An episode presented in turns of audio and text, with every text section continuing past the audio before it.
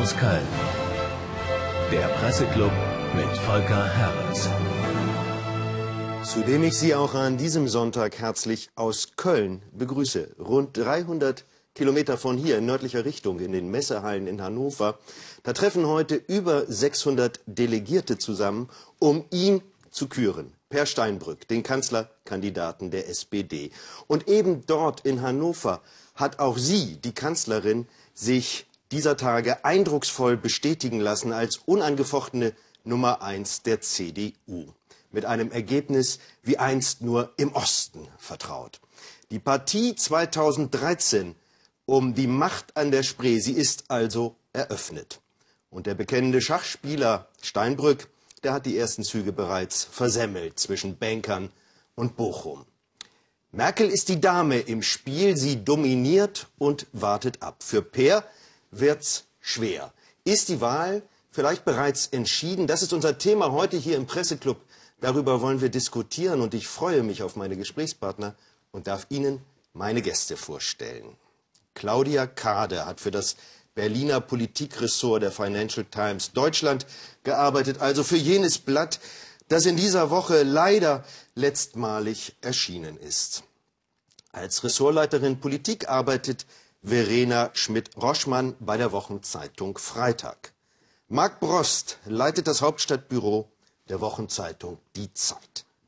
Und Sven Gößmann ist Chefredakteur der Rheinischen Post. Seien Sie alle herzlich willkommen. Frau Kade, die SPD wird äh, per Steinbrück heute auf ihrem Parteitag zum Spitzenkandidaten bestimmen. Der Parteitag läuft ja bereits, die Rede Steinbrücks äh, noch nicht. Die wird in Kürze zu sehen sein, zu hören sein. Danach wird die Wahl zum Kanzlerkandidaten stattfinden. Womit hat denn Per Steinbrück heute auf dem Parteitag zu rechnen? Ich denke, er hat zu rechnen mit einer ganz großen äh, Jubelinszenierung, einer großen Jubelfeier für ihn er hat ja jetzt die Chance, einen Neustart hinzulegen. Den braucht er auch dringend, nachdem, Sie sagt das ja bereits, die ersten Wochen und Monate seiner äh, Kanzlerkandidatur ja mit Nebeneinkünften, Debatten und Gerechtigkeitsdebatten ähm, belastet waren. Jetzt kann er neu starten, kann Themen nach vorne bringen, kann versuchen, die Wählergruppen, die bislang auf Distanz geblieben sind, Frauen zum Beispiel, ähm, die anzusprechen, auch mit der SPD wieder in Kontakt, stärker in Kontakt zu kommen. Man hat ja im Moment den Eindruck, die SPD und Per Steinbrück, das sind noch zwei völlig verschiedene Dinge. Also all das muss ihm heute gelingen, sonst wird es tatsächlich ein langweiliger Wahlkampf nächstes Jahr. Frau Schmidt-Roschmann, äh, glauben Sie denn, dass es Steinbrück heute gelingt, auch atmosphärisch diesen Fehlstart, kann man glaube ich äh, sagen, wieder auszubügeln auf dem Parteitag? Ich, ich glaube schon. Also das wird erstmal tatsächlich sehr gut äh, rüberkommen. Ähm, was dann genau davon übrig bleibt in den nächsten Monaten, muss ich glaube ich noch erweisen, denn ähm, im Moment bleibt der SPD ja keine Wahl, als sich als äh, geschlossen zu inszenieren und, und äh, zu präsentieren. Und ähm, ich denke mal, danach könnte noch ein kleines Hickhack äh, auch losgehen. Mhm. Herr Gößmann, wie wichtig ist Geschlossenheit in dieser Situation für die SPD? Kann Steinbrück mit einem ähnlichen Ergebnis wie Merkel auf ihrem Parteitag rechnen, so 98 Prozent? Ob er das ganz schafft, weiß ich nicht, aber Geschlossenheit ist das A und O jetzt für die Sozialdemokratie. Sie darf und sie wird sich auch geschlossen präsentieren heute. Franz Müntefering hat das immer mit dem Bild des Unterhakens äh, der Genossen beschrieben. Ganz einfach, man schließt den Kreis nach außen wie in einer Wagenburg, vergewissert sich erstmal, dass alle jetzt für hinter Steinbrück stehen und marschiert dann los. Es gibt ein zentrales Datum, auf das sich alle Hoffnungen der SPD im Moment richten. Das ist der 20. Januar, die Landtagswahl in Niedersachsen. Deshalb heute auch der Parteitag in Hannover. Stefan Weil hat eine große Chance, der Oberbürgermeister von Hannover Niedersachsen zu gewinnen. Dann werden die Karten im kommenden Jahr nochmal völlig neu gemischt. Dann könnte auch Steinbrücks Wahlkampf ganz anders losgehen, weil er plötzlich einer Gewinnerpartei angehören würde und nicht einer Verliererpartei. Also für Steinbrück ist es heute wichtig, dass er besteht, dass er keine weiteren Fehler macht, dass er das Herz der Partei wärmt. Er hat ja auch schon angekündigt, dass er neben seine Finanzkompetenz stellen will, die soziale Gerechtigkeit. Er entdeckt Themen wie Mieten und die armen und kleinen Leute für sich. Ähm, und wenn ihm das halbwegs gelingt, in seiner Rede rüberzubringen, glaube ich, hat er heute eine ganz gute Chance, sozusagen ruhig in die Winterpause zu gleiten, um danach dann am 20. Januar einen Neustart hinzubekommen. Herr Brust, welche Fehler hat denn Steinbrück von seiner Nominierung bis zu seiner Wahl heute gemacht? Na gut, Fehler ist natürlich ein großes Wort in diesem Zusammenhang. Es, es gibt einen Stolperstart. Oder hat es, gab, keine gemacht? es gab einen Stolperstart, unzweifelhaft. Und dann muss man, glaube ich, unterscheiden zwischen der Frage, was macht Per Steinbrück zu einem guten Kanzlerkandidaten? Und dann zur Frage, ist der Kandidat automatisch auch ein guter Kanzler? Steinbrück hat drei Dinge mitgebracht, die ihn zum besten der möglichen Kandidaten gemacht haben. Das ist seine Sprachgewalt, das ist seine Wirtschaftskompetenz und ich würde sagen, es ist eben auch eindeutig diese Rolle als Krisenmanager in der Krise. Er versucht ja mit diesem Thema zu punkten. Und beim Thema Sprachgewalt sind wir, glaube ich, auch beim Thema Honoraraffäre, was gerade schon angesprochen worden ist, die Honorargeschichte. Es geht meiner Meinung nach nicht darum, dass ein Sozialdemokrat nicht 25.000 Euro annehmen darf für einen Vortrag. Da müsste man darüber reden, ob man das als Unionsmann darf, ob man das als Liberaler darf. Ein anderes Thema, eine Wertedebatte. Die Frage ist, was hat er für die 25.000 Euro geliefert? Welche Worte hat er geprägt? Welche Debatte hat er angestoßen? Welche goldenen Worte sind für dieses große Geld eigentlich hängen geblieben? Und da hat mich Per Steinbrück enttäuscht. Er hat diese Situation nicht genutzt, um schon mal ein Thema zu setzen. Er hat diese Situation nicht genutzt, um bereits im Wahlkampf programmatisch aufzutreten. Da war viel Wortgeklingel dabei, viel Metaphernstärke, dafür steht er, aber damit kommt er nicht durch den Wahlkampf. Sie haben die Sprachgewalt als äh, Vorteil gerade charakterisiert. Das ist unstrittig so, wenn man sprachgewaltig ist. Aber manchmal, Frau Kade, ist auch ein loses Mundwerk, wenn er etwa sagt, er würde nie eine Flasche Pinot Grigio unter 5 Euro kaufen. Äh, wie kommt das an im sozialdemokratischen Wählerniveau? Also ich, ich glaube, die ähm, SPD-Anhänger haben Natürlich äh, sind sie stolz darauf, dass der Herr Steinbrück einen Unterhaltungswert hat, dass er zuspitzen kann, dass der spritzig ist. Aber ich habe den Eindruck, dass dieser Politikertypus in der Vergangenheit hierzulande eigentlich äh, weniger Erfolge gefeiert hat. Wer hat denn die letzten Wahlen gewonnen? Das war ein Winfried Kretschmann in Baden-Württemberg, ein völlig zurückgenommener geräuschlos regierender Mann. Olaf Scholz in Hamburg, den äh, selbst die SPD-Leute den Scholzomat genannt haben, also ein auch sehr ähm, ruhiger Mann. Angela Merkel kennen wir, Hannelore Kraft. Also es sind jetzt nicht unbedingt die Typen, die lospoltern und ähm, ein großes Getöse machen.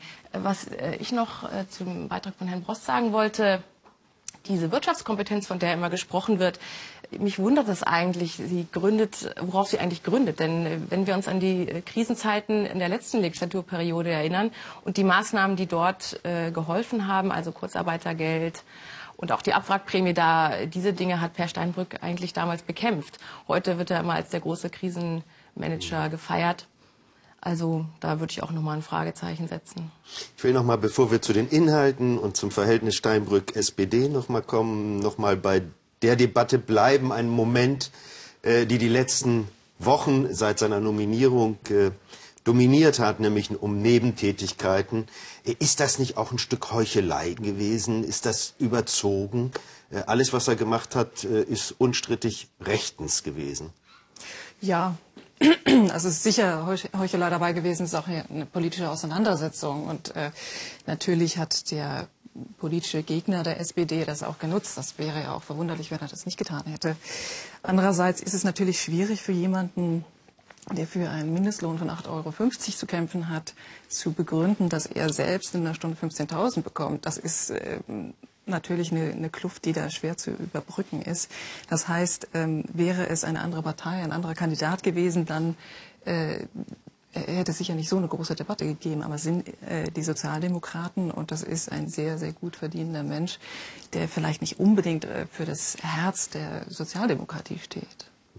Herr Güßmann, dieser Stolperstaat, nennen wir es mal so, der Begriff ist ja schon gerade gefallen, äh, ist der allein auf die Debatte um Honorare zurückzuführen oder woran lag es, dass Steinbrück, äh, sagen wir mal, einen nicht ganz so reibungslosen Start hingelegt hat? Nee, es hat ein bisschen früher begonnen. Die Sozialdemokraten sprechen ja selber bei der Kür des Kanzlerkandidaten von einer Sturzgeburt. Das heißt, es kam sehr überraschend und dann doch wieder nicht überraschend. Die Troika war sich ja relativ lange eigentlich schon klar, dass Sigmar Gabel nicht antreten würde. Dann hat sich über den Sommer Frank-Walter Steinmeier dagegen entschieden, aus vielerlei Gründen das zu tun, hat das auch bekannt gegeben. Da wurden Risse in diesem Dreierbündnis der Männer deutlich und so stand am Ende nur Steinbrück auf der Lichtung. Er hatte seine Vortragsreisen natürlich geplant, sozusagen als Politrennen. Er wollte noch ein bisschen auslaufen im Parlament und noch ein bisschen Geld verdienen. Das kann man verstehen für jemanden, der relativ beliebt ist in den Medien, in der Öffentlichkeit. der sein Leben lang nur Technokrat war im Politikapparat, der wollte jetzt auf seine späten Tage Millionär werden. Das sei ihm gegönnt. Trotzdem ist er eben auch Sozialdemokrat und da wird es dann immer ein bisschen schwierig. Er gehört für mich dann eher in die Kette der Gerhard Schröders, der bei Gazprom abkassiert und nicht in die von Willy Brandt, der dann später unentgeltlich die Nord-Süd-Kommission leitete. Also da gibt es schon auch eine Wertefrage, die dahinter liegt und der muss er sich auch stellen. Dem Kandidaten ist ja auch nicht ganz wohl dabei. Man merkt es, am Krisenmanagement. Das war verstolpert bis in diese Woche hinein. Er wusste, er muss in Hannover heute die entscheidende Rede seiner politischen Karriere wahrscheinlich halten. Gleichzeitig will er in dieser Woche aber noch bei einer Privatbank reden. Dann hat er den erste Rückzugslinie gezogen, hat gesagt, ich spende mein Honorar wieder 15.000 Euro. Er hat gemerkt, das wird nicht reichen. Dann hat er eine Begründung gesucht, hat gesagt, diese Bank ist gerade durchsucht worden, ich kann da gar nicht mehr reden. Das wirkt alles sehr unglücklich. Also neben den Kandidaten, der nicht gut vorbereitet war, tritt ein Team, das sich erst langsam finden muss. Er hat einige Vertraute versammelt, er hat lange gesucht, bis er einen Sprecher hatte. Er hat jetzt jemanden Erfahrenes bekommen, aber sich das zurechtrüttelt, bis auch das Willy Brandt-Haus äh, das ihn argwöhnisch beäugt, äh, sagt, das ist jetzt unser Kandidat, das wird noch ein bisschen brauchen. Also er hat auch Feuer aus den eigenen Reihen bekommen und nicht nur vom politischen Gegner. Das ist vielleicht auch auf Sicht sein größeres Problem, die SPD als solche und die Wahrnehmung des Kandidaten Steinbrück in der SPD als vielleicht der politische Gegner. Sie haben vorhin alle relativ einvernehmlich gesagt, heute werden wir, so ist das bei Nominierungsparteitagen, Krönungsmessen, ein relatives Bild der Geschlossenheit äh, zu erwarten haben. Äh, aber jetzt mal hinter die Kulissen geguckt und in die Runde gefragt, wie geschlossen ist die SPD, wie geschlossen steht sie hinter ihrem Kandidaten oder wie sehr fremdeln die Genossen auch mit Per Steinbrück? Sie dürfen sich von dem heutigen Stimmergebnis nicht täuschen lassen, Herr Harris. Natürlich fremdeln die Genossen mit dem Kandidaten und vor allem der, der linke Parteiflügel fremdelt sehr stark. Aber die Parteilinken sind ja nicht dumm. Sie wissen, dass Steinbrück unter dem möglichen Kandidaten der Beste ist, dass er die größten Chancen hat, äh, Merkel als Kanzler abzulösen. Die Debatte wird, Herr Gößmann hat es vorhin gesagt, die inhaltliche Debatte nach dem Niedersachsen-Parteitag beginnen. Es gibt die große Hoffnung, den Stolperstart vergessen zu machen durch ein exogenes Ereignis, durch einen rot-grünen Wahlsieg in Hannover. Dann wird die Union erstmal mit sich selbst beschäftigt sein, weil sie wieder ein Land verloren hat. Die FDP wird noch mehr mit sich selbst beschäftigt sein und sich vielleicht einen neuen Vorsitzenden suchen, weil man wieder mal nicht in eine Regierung gekommen ist und nicht mal in ein, in ein Parlament. Und dann hat die SPD die große Chance, die inhaltliche Auseinandersetzung zu wagen und auch die inhaltliche Positionierung. Die fehlt bislang ja völlig. Für den Wähler ist es im Augenblick ja noch gar nicht klar, wofür Sozialdemokraten eigentlich stehen. Im Grunde treten, wenn man es aus der Entfernung anschaut, drei mehr oder weniger sozialdemokratische Parteien zur Wahl an. Die Union, die Grünen und die SPD. Sie unterscheiden sich noch in Nuancen. Und wenn die inhaltliche Debatte beginnt, dann ist die Frage, ob die Partei geschlossen dasteht. Und ich würde sagen, dann bekommt der Kandidat vor allem von den Parteilinken noch mal richtig Feuer. So, jetzt ist Niedersachsen so oft gefallen. Jetzt wollen wir mal kurz hingucken. 20. Januar wird dort gewählt. Äh, wie sieht's denn äh, da aus für die SPD? Hat sie mit Rückenwind zu rechnen oder äh, Sie, ja, die ja. Sind in Niedersachsen natürlich angewiesen darauf, dass die Grünen gut abschneiden ja. und dass die FDP schlecht abschneidet. Beides ist relativ wahrscheinlich. Der sozialdemokratische Kandidat dort passt eigentlich in die Riege derer, die Frau Klar, äh, Kader erwähnt hat. Er ist eher so die, eine, ein, eine Büroklammer, aber ein erfolgreicher Oberbürgermeister in Hannover, Stefan Weil, der wird seine 30 plus Das wird die Meldung zum Presseclub, Stefan Weil, die Büroklammer. Und äh, David McAllister, der noch amtierende Ministerpräsident der CDU, hat gute Zustimmungswerte. Er ist aber alleine. Ihm fehlt die politische Koalitionsmöglichkeit. Und das ist auch ein bisschen das Szenario. Also es steht und fällt mit der FDP. Ist ein bisschen das Szenario, das, auf das, glaube ich, Rot-Grün auch hoffen muss im Bund, dass es irgendwie so ist, dass es für Frau Merkel schwierig wird, dass die FDP vielleicht an der 5-Prozent-Hürde scheitert, auch im Bund, was ich nicht glaube, und dass es dann die Möglichkeit einer rot-grünen Konstellation gibt. Die Linken spielen in Hannover keine große Rolle mehr. Sie sind noch im Parlament, wahrscheinlich nicht wieder vertreten. Ich glaube, über die Piraten redet eigentlich schon keiner mehr.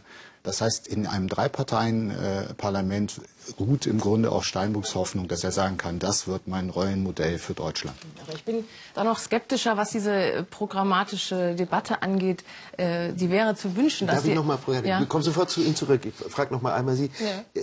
Ein Blick noch nach Niedersachsen und dann kommen Sie sofort mit Ihrem also ich denke mal, in jedem Fall wird es knapp dort. Ne? Das, ähm Was? Jetzt haben wir gesagt, also wenn Rot-Grün in Niedersachsen, das ist Rückenwind, ist klar. Was bedeutet es für Steinbrück, wenn David McAllister sein Ministerpräsidentenamt verteidigt?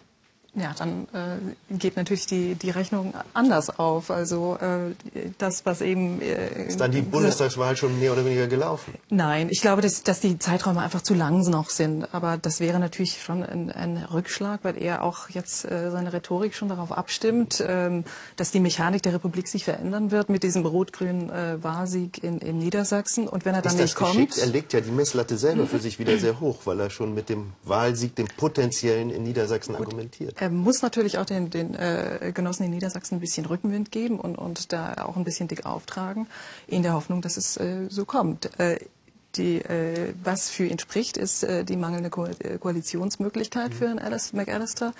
Und äh, insofern kann er sich ausrechnen, dass es vielleicht knapp zu seinen Gunsten ausgeht. Aber wenn es andersrum ausgeht, hat er ein Problem. Auf jeden Fall. Okay. Verlassen wir Niedersachsen, Frau Kade.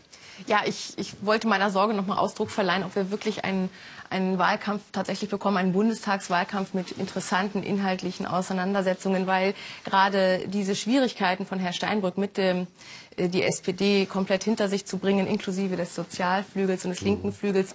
Ähm, Ähnliches hat ja auch Angela Merkel. Sie hat ja auch eigentlich äh, keine große Lust, das haben wir auch im letzten Bundestagswahlkampf schon gesehen, keine große Lust mit inhaltlichen Auseinandersetzungen in der eigenen Partei, mit Richtungsstreitigkeiten, mit diesen ewigen konservativen äh, Debatten, äh, äh, sich den Wahlkampf zu belasten. Und so könnte es sein, dass eigentlich beide Kandidaten, beide Hauptkandidaten am Ende die programmatische Debatte komplett scheuen, alle Inhalte irgendwie schwammig belassen und einfach darauf vertrauen, äh, wenig Angriffsfläche zu bieten und irgendwie sich durchzulavieren bis zur Wahl. Ich glaube, das Sehe ich anders, sehe ich auch anders. ähm, denn der Punkt ist doch, das ist ja das Fazit des Stolperstarres. Es wird nicht gelingen, die SPD allein über den Herausforderer zu profilieren. Es reicht nicht aus zu sagen, wir stellen da einen gestandenen Krisenmanager gegen die Kanzlerin. Der Rest läuft dann schon von alleine. Es herrscht ja keine Wechselstimmung in Deutschland. Das ist der große Unterschied zu 1998, als die Leute nicht nur Schröder wollten, sondern vor allem Helmut Kohl nicht mehr wollten. Die Leute misstrauen der Kanzlerin nicht. Ihre Umfragewerte sind hoch. Ihre Beliebtheit ist hoch, auch gegenüber Steinbrück. Das heißt, man kann nur über die Inhalte kommen. Die einzige Profilierung wird sein, dass die SPD es schafft. Und ich anerkenne, dass es schwierig ist. Aber die SPD muss es schaffen, sich inhaltlich von der immer sozialdemokratisierter gewordenen Union abzugrenzen. Davon hängt es ab. Das, das sehe ich ganz ähnlich, denn äh, es, es äh, zeigen ja auch die Umfragen, dass die SPD tendenziell gewählt wird für ihr Programm und nicht für den äh, Kandidaten. Ist das relativ früh jetzt äh, im Wahlkampf. Das wird sich sicher auch noch ändern, dass der, der Kandidat sich auch mehr profiliert. Aber tatsächlich äh, spielt das Programm, das, was die SPD dann letztlich umsetzen will, doch eine große Rolle. Und das muss relativ klar rausgearbeitet werden, dass es eben was anderes ist als die Fortsetzung von Frau Merkel. Herr Gößmann, ist denn das erkennbar? Ja. Relativ klar. Was sind die großen Themen, mit denen die SPD im Bundestagswahljahr sich als Alternative zu Schwarz-Gelb äh, profilieren wird? Ich glaube, da gibt es bisher nur Floskeln. Die SPD zerbricht sich darüber den Kopf, weil wir Pierre Steinbrück nicht denken können ohne Angela Merkel. Angela Merkel hat, glaube ich, acht Branchenmindestlöhne durchgesetzt. Sie hat die Kurzarbeit verlängert. Sie deutet an, dass sie das wieder tun will in der Krise. Sie macht eine Politik, die eher der kleinen Schritte ist, die versucht, niemanden sehr stark zu belasten. Sie ist relativ elastisch in ihren Positionen. Das heißt, sie ist nicht so starr, wie es vielleicht Kohl in seiner Endphase war. Sie ist nach sieben Jahren Kanzlerschaft auf dem Höhepunkt ihres Ansehens in Deutschland was keinem Kanzler vor ihr so gelungen ist. Helmut Kohl ist nur durch die deutsche Einheit gerettet worden.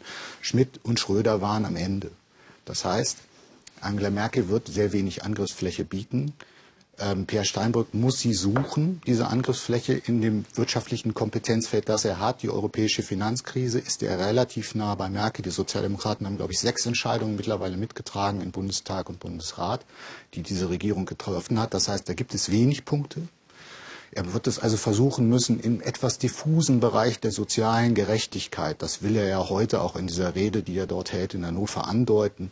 Aber ob das jetzt eine breite Wählerschaft davon überzeugt, so mitten im Strom das Pferd zu wechseln, das den ganzen Wagen zieht, da bin ich sehr skeptisch. Deshalb kann er eigentlich nur darauf hoffen, wir haben das hier eben bestreift, ich komme nochmal auf Hannover zurück, dass es so eine politische Debatte gibt nach dem Motto, er hat einfach eine Chance und am Ende wollen genug bei einem möglichen Gewinner Steinbrück sein und machen deshalb da ihr Kreuzchen. Ansonsten wird es für ihn relativ schwierig. Angela Merkel muss man, äh, wenn man ein Beispiel aus der Fußballsprache nimmt, macht im Moment gerade sehr die Räume eng und er hat es sehr schwer, ein Tor zu schießen. Nimmt, nimmt die Kanzlerin der SPD und damit Steinbrück die sozialen Themen ab derzeit? indem sie sie besitzt? Auf jeden Fall. Es ist zwar halbherzig, weil man eben pardon, weil man ähm, tatsächlich konkrete Entscheidungen vermisst, beispielsweise beim Thema Frauenquote. Da äh, hat sie zwar auf dem Parteitag, über den wir eben auch schon sprachen, den Managern ordentlich eingeschenkt und Dampf gemacht, aber tatsächlich als Beschluss der CDU ist eine Flexiquote herausgekommen, die auf freiwillige Lösungen, äh, freiwillige Zielmarken setzt.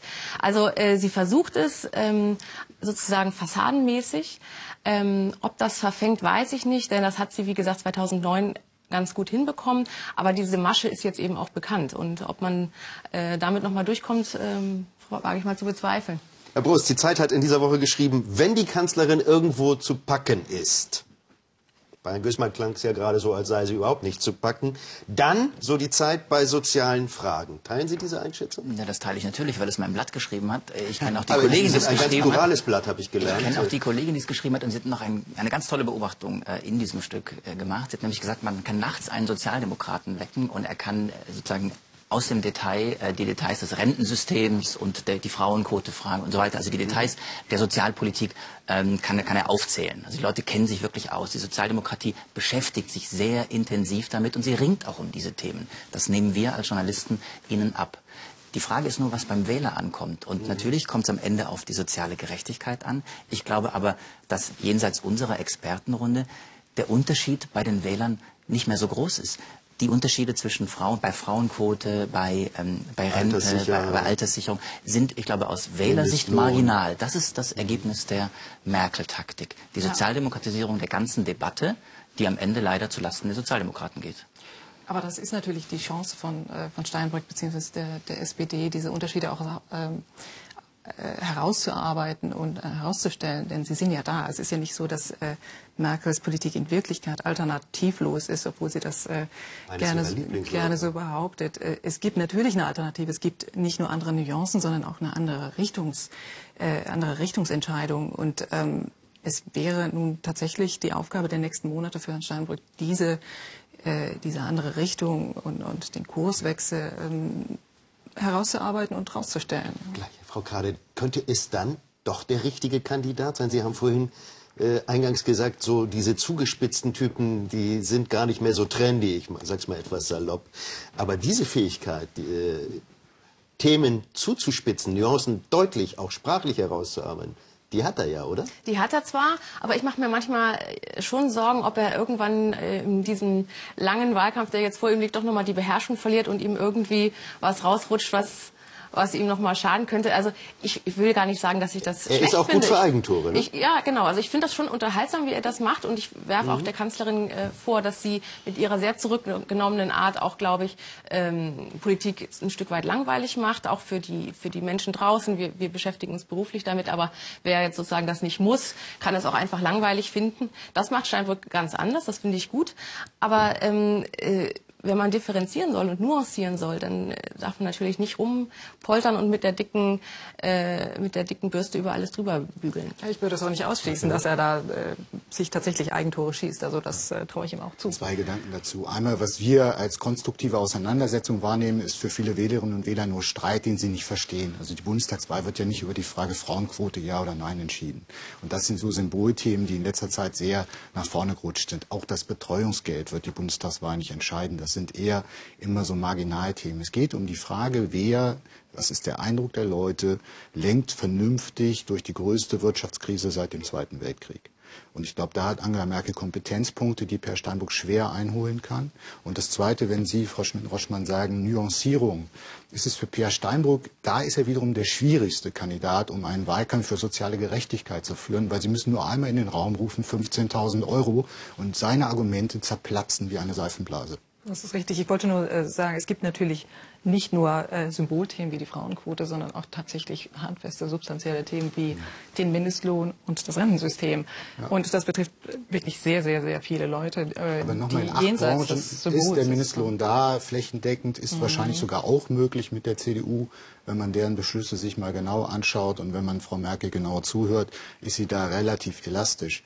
Ich glaube, dass diese Art von Führerschaft wahrscheinlich mittlerweile sogar eine ist, die die Leute eher schätzen. Da bin ich bei Frau Kade und eben eingangs der Statement als dieses Ich habe alleine die Weisheit. Also die Zeit der Gerhard Schröders ist vielleicht ein wenig vorbei. Es gibt, ich glaube, es gibt einen, einen, einen Grundwiderspruch bei den Wählern. Auf der einen Seite wollen die Leute klare Kante, sie wollen, dass jemand klare Sprache spricht und sie auch anders anspricht, als Politik und politische Floskeln in der Vergangenheit sind.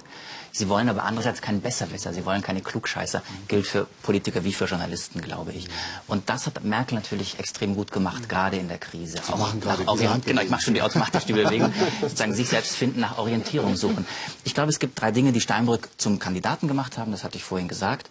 Ähm, aber um ein erfolgreicher Kanzler überhaupt werden zu können, muss er eigentlich weniger steinbrückhaft auftreten und er muss seine Schwächen ausgleichen.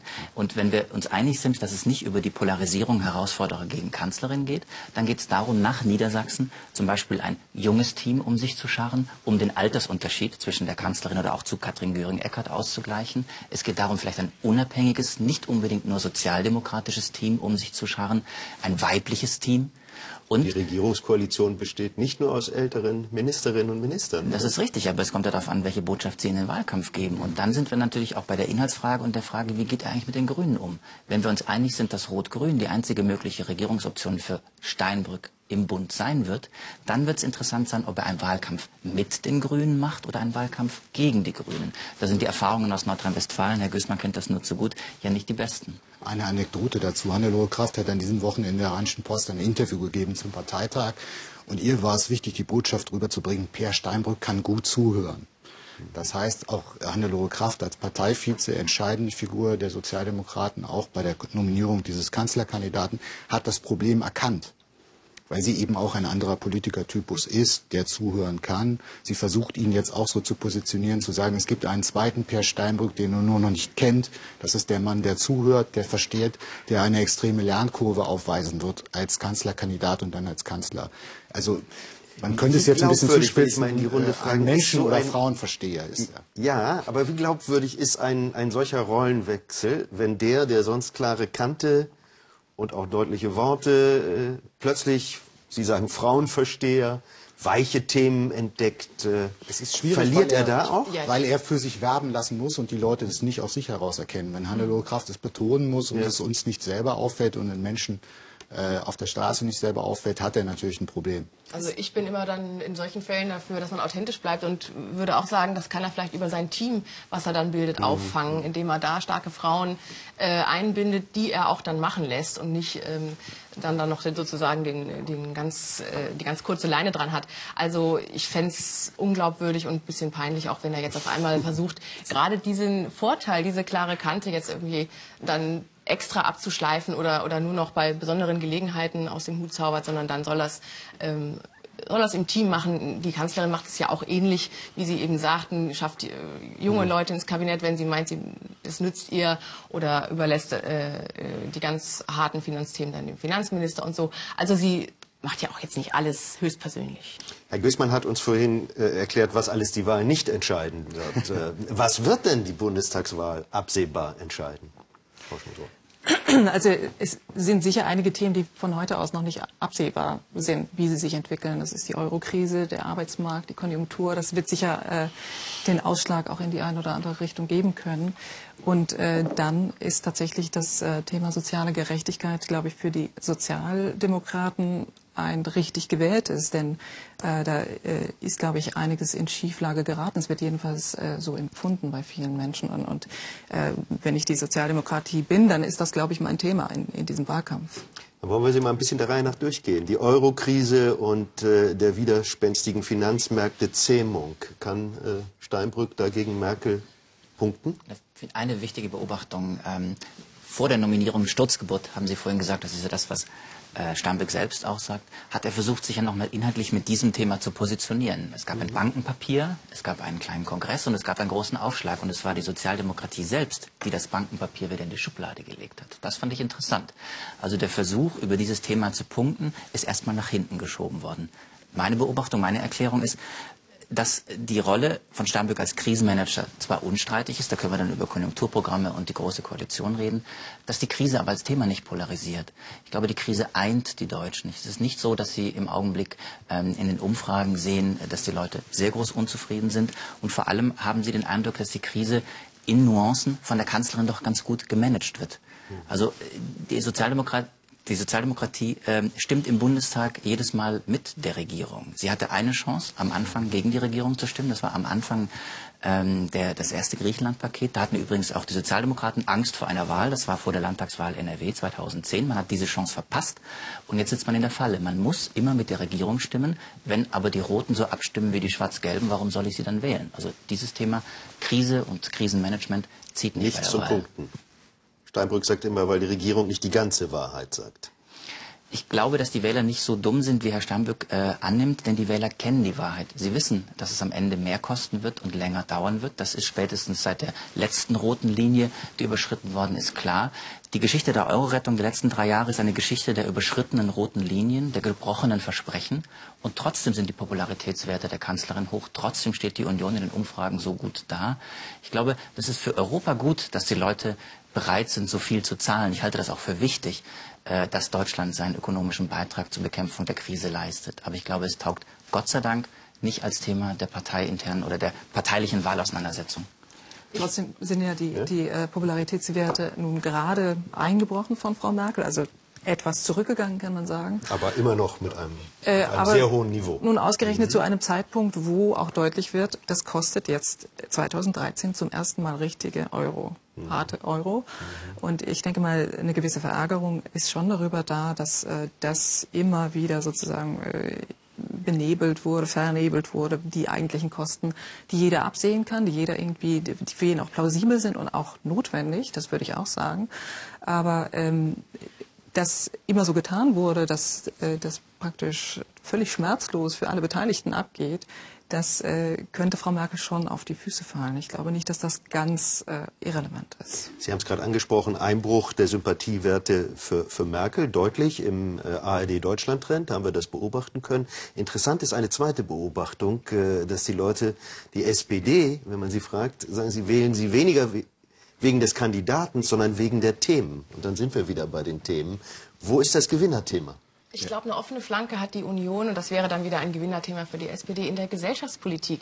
Die Union ähm, krebst rum in, bei der Beliebtheit bei äh, Menschen mit Zuwanderungsgeschichte, ähm, beim, in den Großstädten liegt sie also wirklich da nieder, verliert eine Großstadt nach der anderen. Wir haben dieses Jahr gesehen in Frankfurt, in Stuttgart, in Karlsruhe ganz zuletzt, ähm, kriegt die CDU einfach keinen Stich mehr. Ähm, das liegt auch daran, äh, wie sie sich mit der Gesellschaftspolitik positioniert hat. Das Betreuungsgeld hat da jetzt sogar noch mal ein, äh, ein, sozusagen eine Zeitreise zurück äh, in die Vergangenheit gebracht. Ähm, da bemüht sich die Union. Wir haben auf dem Parteitag gerade vor einigen Tagen erlebt, wie sie vier ähm, äh, Politiker und Politikerinnen mit Zuwanderungsgeschichte in den Vorstand gewählt haben. Also alles sehr symbolträchtig. Aber de facto haben die schon Sorge, äh, nach den Erfahrungen auch des Republikaners Romney beim US-Präsidentschaftswahlkampf, ähm, die Partei der weißen alten Männer zu werden. Und ähm, damit lässt sich jetzt auch keine Wahlen mehr gewinnen. Hat die CDU nur einen Programmpunkt, der heißt Angela Merkel? Ist sie deshalb so stark? Das wäre, glaube ich, zu kurz gesprungen und ist trotzdem richtig. Also insofern die CDU hat sich in den vergangenen Jahren für ihre Kernwähler, und da sind wir bei der Frage auch, warum gewinnt sie halt manche Großstadt nicht mehr, weil eben auch viele auf dem Sofa bleiben und mit den Kandidaten fremdeln, die es gibt, ob Herrn äh, Turner in Stuttgart, einen zugereisten parteilosen Werber, keinen gewachsenen Stuttgarter mehr oder in Karlsruhe ein schwacher Kandidat. Also die CDU hat sich natürlich teilweise da entkernt, hat sich es fremdeln auch viele klassische CDU-Sympathisanten mit der Merkel-CDU, eben weil sie sich gesellschaftlich so geöffnet hat. Ich glaube, der Weg ist trotzdem alternativlos, wenn Sie eine Partei der Mitte sein wollen. Es ist richtig, dass daneben wenig ist und wenig wächst. Die Ministerpräsidenten der Union sind eher schwach oder nicht wahrnehmbar. Also äh, Persönlichkeiten, die auch politische Konzepte verkörpern könnten. Da sind wir dabei. Sie brauchen zu Themen Köpfe. Da hat die CDU aber übrigens nicht nur Angela Merkel, sondern zum Beispiel auch Ursula von der Leyen in dem ganzen Bereich des Sozialen. Da hat sie für ein gewisses Milieu, nicht für alle und sicherlich auch für viele abschreckend Christina Schröder auf einem anderen Level. Sie hat Thomas de Maizière für diese klassisch preußisch-protestantische Bürgerlichkeit. Da gibt es eine ganze Reihe von Köpfen bei den Sozialdemokraten, wo man erstmal sagen muss, wo werden denn dann die Köpfe der äh, der Christdemokraten. Wo werden dann die Köpfe der Sozialdemokraten sein, die man dagegen stellt? Ist Frau Schwesig besser als Frau von der Leyen im politischen Wettstreit? Da habe ich meine Zweifel. Also programmatisch hat sich die CDU sogar vielleicht teilweise mehr bewegt, auch zu ihrem eigenen Schaden, als die SPD in den vergangenen Jahren. Denn die SPD, das dürfen wir nicht vergessen, ist einmal nach rechts marschiert aus ihrer Sicht, Agenda 2010, ist halb wieder zurück hat jetzt, auch das kriegen Leute schon mit, einen Rentenkompromiss geschlossen, der eigentlich nichts entschieden hat, sondern der nur gesagt hat, 2020 machen wir mal weiter und überlegen uns mal, wie dann die Situation ist. Also dass es auf viele Zukunftsthemen wie Alterung und dergleichen keine spezifisch sozialdemokratischen Antworten gibt, das haben die Wähler auch gemerkt. Deshalb bleibe ich dabei. Es wird ein Wahlkampf sein, der nicht über die Themen, sondern über die Persönlichkeiten und den Glauben an die Führungskompetenz in der Eurokrise entschieden wird.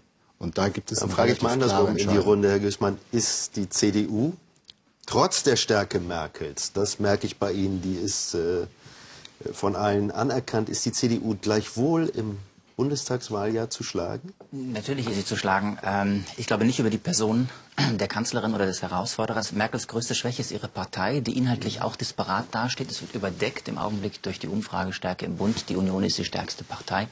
Äh, sie war immer Kanzler, Kanzlerwahlverein. Merkels größte Schwäche ist aber Ihre Partei, Ihre zweitgrößte Schwäche sind Ihre mangelnden Koalitionsoptionen, wenn man genau hinschaut. Deswegen glaube ich, wenn man über einen gezielten rot-grünen Wahlkampf kommt und versucht vielleicht rot-grüne Projekte ähnlich wie 1998 zu definieren, ähm, dass man dann weiterkommt. Sie haben völlig zu Recht gerade gesagt. Was sind denn rot-grüne Projekte? Ja, das ist der Atomausstieg ist weg. Also Sie können auch nicht mit der Homo-Ehe wahrscheinlich eine Bundestagswahl Ich glaube, dass Sie nicht mit der Homo-Ehe die Bundestagswahl gewinnen, Herr Gößmann. Äh, aber die entscheidende Frage ist, mit was dann? Also wir sind ja beide uns äh, einig, dass das die 100.000 Euro Frage ist, die im Augenblick oder schon seit langem versucht wird, vom Willy Brandt-Haus zu beantworten. Die haben die Antwort auch noch nicht. Ähm, das heißt aber nicht, dass es nicht, nichtsdestotrotz äh, ein, ein Thema ist. Aber es fehlt, es fehlt, ich bin der Meinung, dass man Steinbrück mit einem Team umgeben muss. Es fehlt die sozialdemokratische Ursula von der Leyen. Das ist für die Sozialdemokratie ein großer, großer Schwachpunkt. Der sozialpolitische Gencode der, der, der SPD wurde zerstört durch die Agenda 2010 und ist dann nicht mehr nachgewachsen. Man hat da inhaltlich Schwierigkeiten, aber es kann nur über dieses Thema gehen. Gut, dann lassen Sie uns, Sie haben es angesprochen, wir haben noch ein paar Minuten im Presseclub. Lassen Sie uns noch mal über die Koalitionsoption, Sie haben es ja gerade genannt, äh, reden. Bei, bei der SPD und bei den Grünen ist relativ eindeutig, äh, da wird man sagen, Rot-Grün ist sozusagen die Perspektive äh, der Machteroberung im, im Bund. Wie sieht es denn bei Merkel aus? Die muss Schwarz-Gelb äh, als Erfolgsmodell äh, in den Wahlkampf äh, führen und mit voller Inbrunst und ganzer Überzeugung dafür eintreten. tut sie das auch? Innerlich? Innerlich? Innerlich? Also ich halte das äh, einfach für eine Pflichtübung, dass sie das mhm. jetzt so macht. Ich würde auch sagen, so schlecht sind die Koalitionsoptionen eigentlich gar nicht für die Union, denn ähm, in den Umfragen, äh, die wir jetzt haben, ist die Bevölkerung ja eigentlich mehrheitlich für eine große Koalition nach der Bundestagswahl. So, und dann gibt's noch die Grünen, die haben äh, mit ihrem Spitzenkandidaten-Duo, wie ich finde, eigentlich ganz klar äh, den Machtanspruch gestellt. Sie haben nämlich eine eine bürgerliche äh, Katrin Göring-Eckardt äh, in das Spitzenduo gewählt und einen Jürgen Trittin, dessen letzte Chance diese Bundestagswahl ist, nochmal Minister zu werden. Ich mhm. denke, da werden wir im kommenden Jahr bestimmt noch interessante Debatten, einen Ring um Schwarz-Grün ähm, erleben. Ich halte das zwar für eine sehr schwierige Konstellation, aber ich denke, viel chaotischer kann es eigentlich auch nicht werden. Frau Schmidt-Rossmann, gibt es neben Rot-Grün und Schwarz-Gelb weitere denkbare Konstellationen? Oder ist das die einzige Alternative? Naja, Schwarz-Grün ist natürlich denkbar. Ist denkbar, sagen Sie. Ich, äh, ich glaube, beide Parteien denken daran tatsächlich mhm. oder denken darüber nach. Äh, ob es realistisch ist, das äh, wage ich zu bezweifeln, weil einfach da so starke kulturelle Kluften sind zwischen den beiden Parteien, dass die kaum zu überbrücken sind. Ich glaube, das ist einfach noch nicht so weit. Und äh, für die Grünen wäre es, glaube ich, wirklich äh, selbstmörderisch, äh, okay. sich äh, Weitere Option? Ampel? Ich glaube nicht an eine Ampel und ich glaube, äh, ich glaube auch nicht an eine Schwampel oder ähm, äh, cool, äh, also äh, Jamaika. Äh, ich glaube, alles das ist im Wesentlichen das Rot, Grün oder Schwarz. Wie wird denn die Kanzlerin, darüber haben wir noch gar nicht gesprochen, wollen wir am Ende noch einen kurzen Blick drauf haben, wie wird die eigentlich mit ihrem Herausforderer umgehen? Sie wird ihn lange... Bayerisch nicht einmal ignorieren? Genau, sie wird ihn nicht einmal ignorieren. Sie wird aber wissen, dass er da ist. Ähm, wenn es ihm nicht gelingt, ein Thema zu setzen, äh, wird das so bleiben. Ich glaube, das erste Mal, dass sie ihn dann wahrnimmt, wird im TV-Duell sein. Ähm, damit ist sie natürlich bisher auch gut gefahren. Das ist ein bisschen die Wiederauflage des Steinmeier-Wahlkampfs 2009 nach dem Motto, wie heißt der Kandidat noch? Und der kam ja damals sogar noch aus ihrer eigenen Koalition. Ähm, per Steinbrück selber ist ja, lobt sie auch in einer ARD-Doku morgen Abend wieder und sagt, sie macht das in der Krise ganz gut. Also er muss erstmal hinter diese Äußerungen wieder zurückkommen und dann in den Festzelten. Also es wird insofern ein, eine Art Schattenboxen sein zwischen den beiden Kandidaten. Jede Partei wird sich sehr herausstellen. Ich bin deshalb anderer wird Meinung als Frau Schmidt-Roschmann. Aber spannend Jeder wird versuchen, Herr Brost? Oder wird's Wir sollten eng? uns alle auf das TV-Duell freuen. Das wird lustig. Das wird und am Ende wird es eine große Koalition. Ist Ihre Prognose. Widerspricht einer? Nicht am Ende des Presseclubs. Wir lassen es offen. Es ist noch lange hin. Äh, und wir wollen noch häufig darüber diskutieren. Und wir wissen alle, bei Wahlen gibt es immer wieder Überraschungen. Die sind bis zum Schluss spannend, weil sie oft auch von Dingen abhängen, von denen wir heute noch gar nichts ahnen. Das war er, der Presseclub hier im ersten. Liebe Zuschauer, vielen Dank für die lebhafte Diskussion. Vielen Dank für Ihr Interesse. Hier geht es jetzt weiter mit dem Wochenspiegel. Danach erzählen wir Ihnen Märchen. Gleich drei neu verfilmte Weihnachtsmärchen hintereinander gibt es zum zweiten Advent hier im ersten. Und mehr über den Ausgang und den Verlauf des Sonderparteitags erfahren Sie dann um 18.30 Uhr im Bericht aus Berlin. Dort ist übrigens Per Steinbrück zum Interview bei meinem Kollegen Uli Dettendorf. Machen Sie es gut und tschüss.